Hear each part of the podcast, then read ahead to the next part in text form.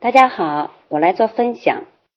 嗯，我的分享呢，想从两个大方面来进行。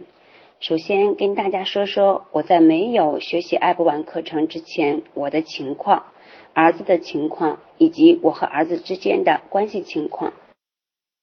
我呢是一位小学老师，作为老师呢，在学校里能够接触到许多在学习方面特别优秀的孩子，所以呢，我对儿子。啊，尤其是在学习成绩方面要求的特别的严格。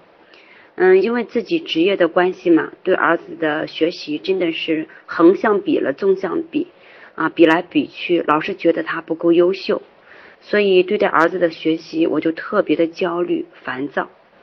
嗯，他的学习简直就成为了我生活中的一件大事，往往呢是压得我喘不过气来。同时呢，对孩子的未来呢，也充满了担心，充满了焦虑。总之，我就看不到儿子的一点优点，所以就担心没有一点优点的儿子将来去经历社会怎么办呢？想到这样的亲情，我能不担心，能不焦虑，能不指责，能不怨恨孩子吗？在孩子这个学习方面呢，嗯，我和他曾经有过几次非常大的吵架，嗯，在每次吵架之后呢，我的心情。还有孩子的心情，以及全家人的心情都是特别的不好。嗯，然后每次生完气之后呢，我都有一个嗯有一个缺点，那就是特别的后悔。嗯，后悔了之后就反思自己，反思自己的同时呢，就特别的懊悔自己。往往这种循这种模式呢，就是三四天缓不过气来，然后呢就下决心说下次和儿子好好说，不吵。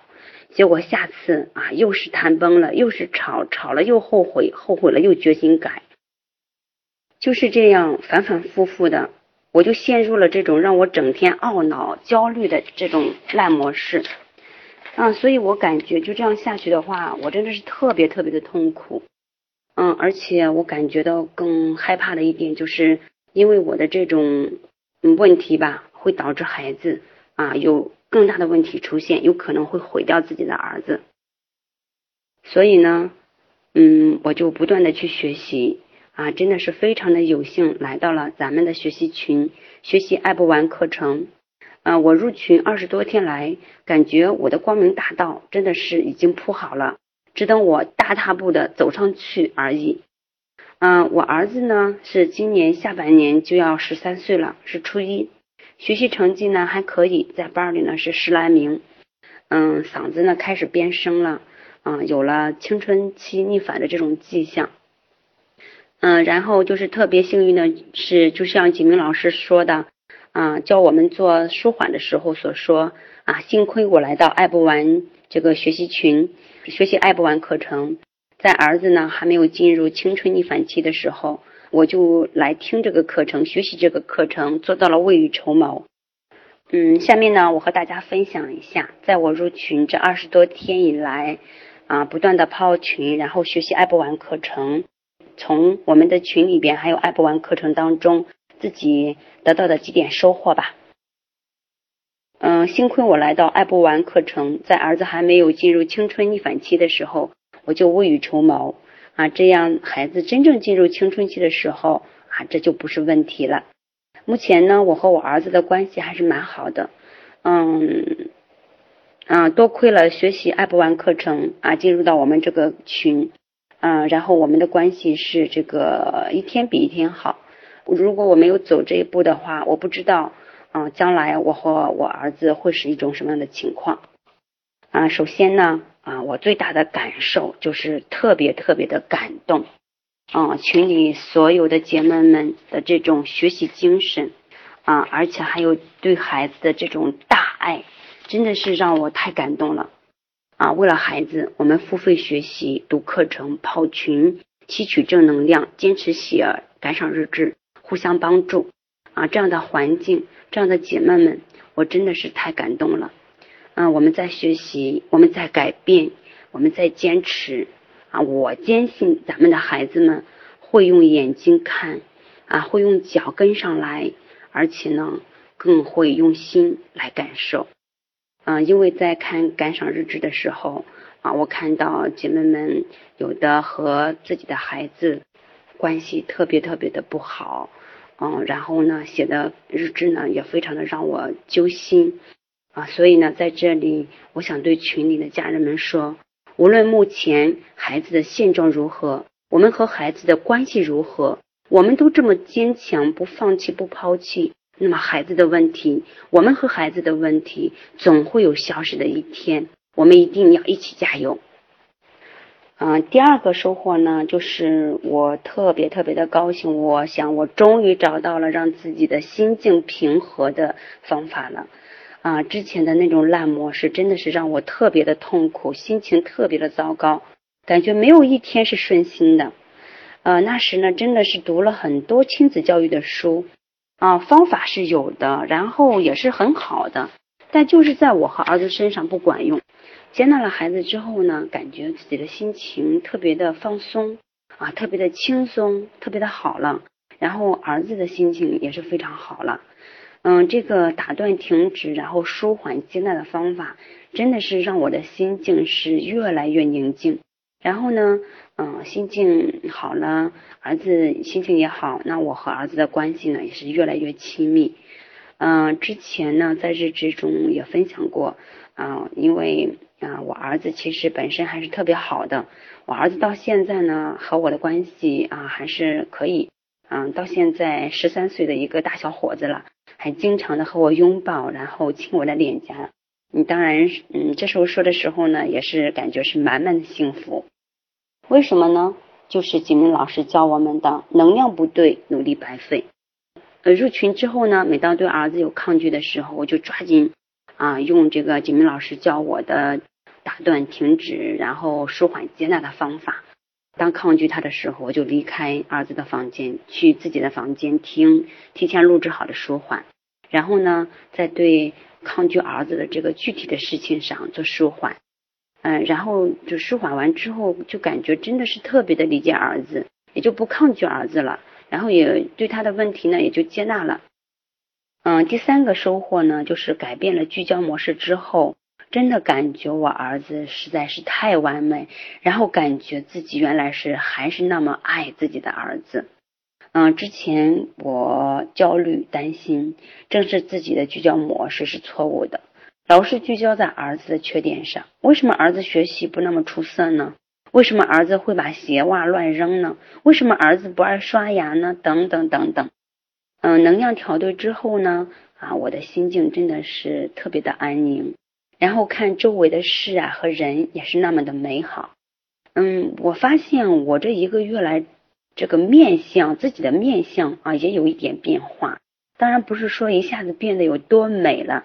但是呢，就是说，从我脸上看我整个人的状态，还有我自己，就是常常嗯看我自己的那个心态，我感觉我现在整个人啊，无论是从皮肤或者是从内心的感受来说，都变得啊柔了、软了啊。我为我自己的这一点改变感到特别的庆幸。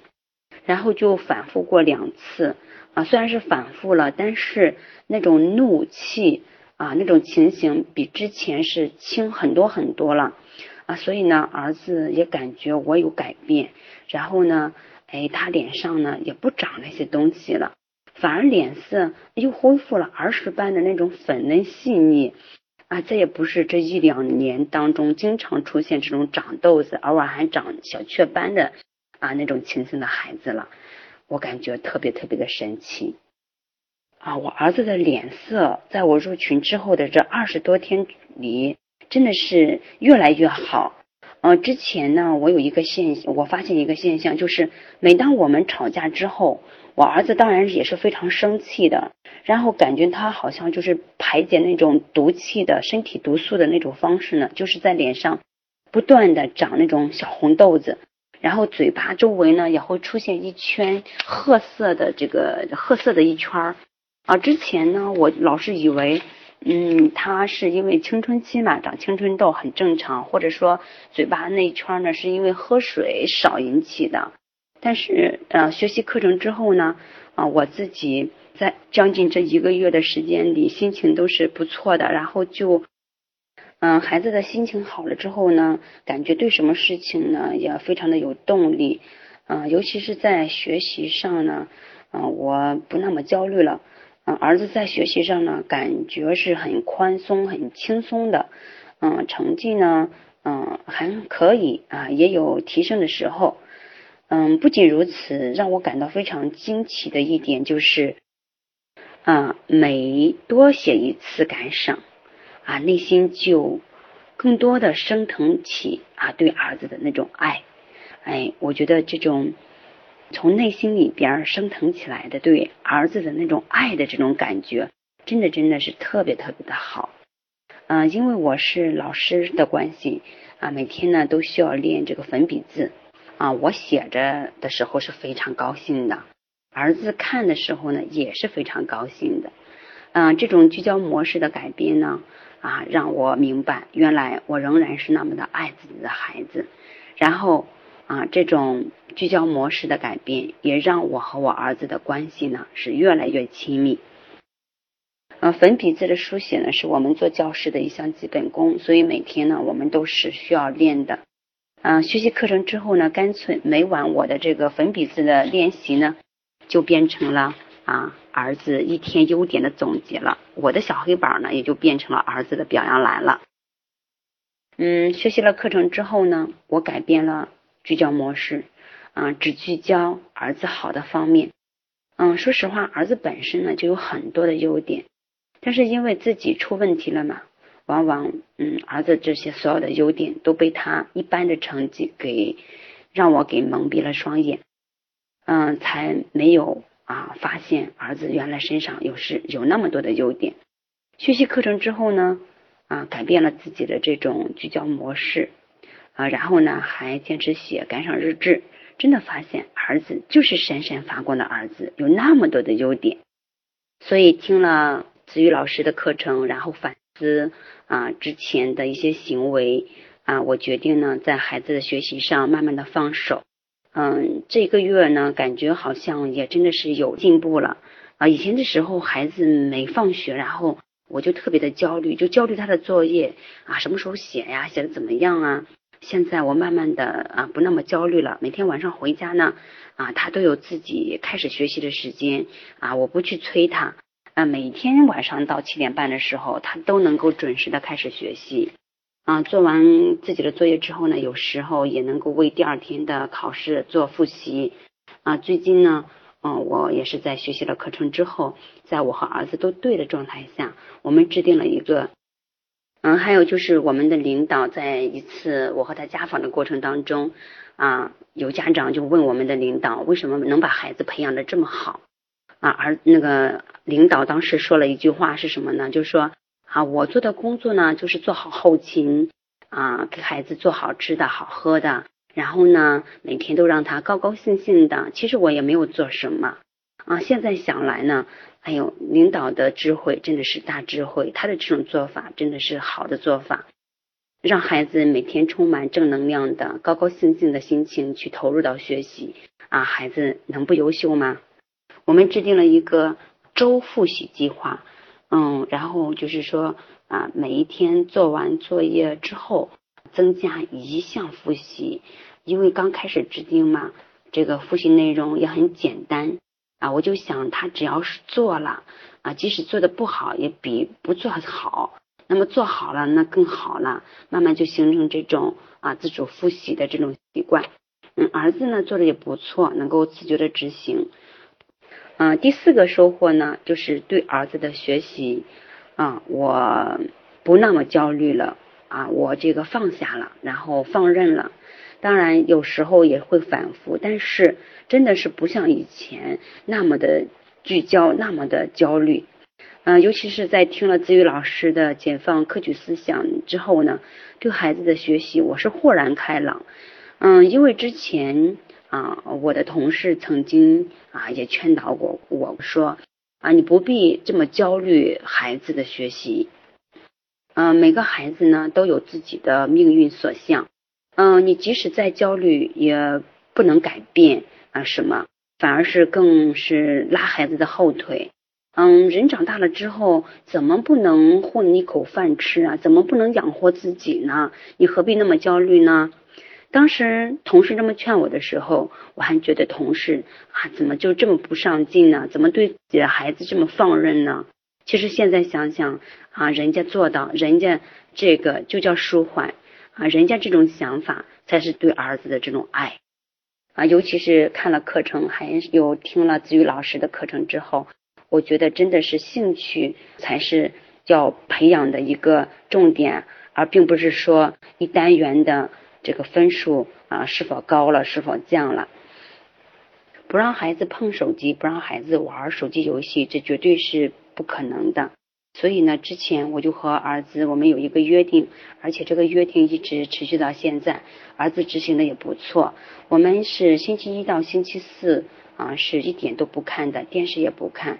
然后周五晚上呢，他可以畅玩一个小时啊，然后周六周日啊，两这两天呢各玩两个小时。而且我们全家人都有一个约定，就说在他玩的这个过程当中，我们不会和他说一句话，不会让他做啊一件事，就让他啊精力集中，特别高兴的玩完这些时间啊。也许这些时间呢比较能满足他，所以呢，嗯，他执行的一直还是不错的。嗯，手机游戏的问题，我感觉是让我们群里家长都特别抗拒的一个问题。啊，我儿子呢也存在这样的问题，嗯，但是好像和大家对比之后吧，感觉，哎，我在儿子手机游戏方面啊做的还是蛮好的，嗯，因为嗯，我觉得嗯，手机我们大人离不开，会分分秒秒的来拿在手里啊来看，那么孩子肯定也是离不开的，嗯，偶尔的他完成了学习任务，他要求要看个电影或者是多玩。半小时的时候，哦，我也是允许的，也是允许他玩的。嗯，孩子在这个成绩上呢，近段时间也是时升时降。但是呢，总的一个趋势就是，嗯，我发现我儿子对初一的这七门课程，没有一门是排斥的，都是很高的那种啊热情，很浓厚的那种兴趣啊。这一点我觉得是非常好的。啊，现在儿子的成绩有时候下降的时候，我也真的是不像以前那么指责怨恨他了，反而更多的呢是给他鼓励。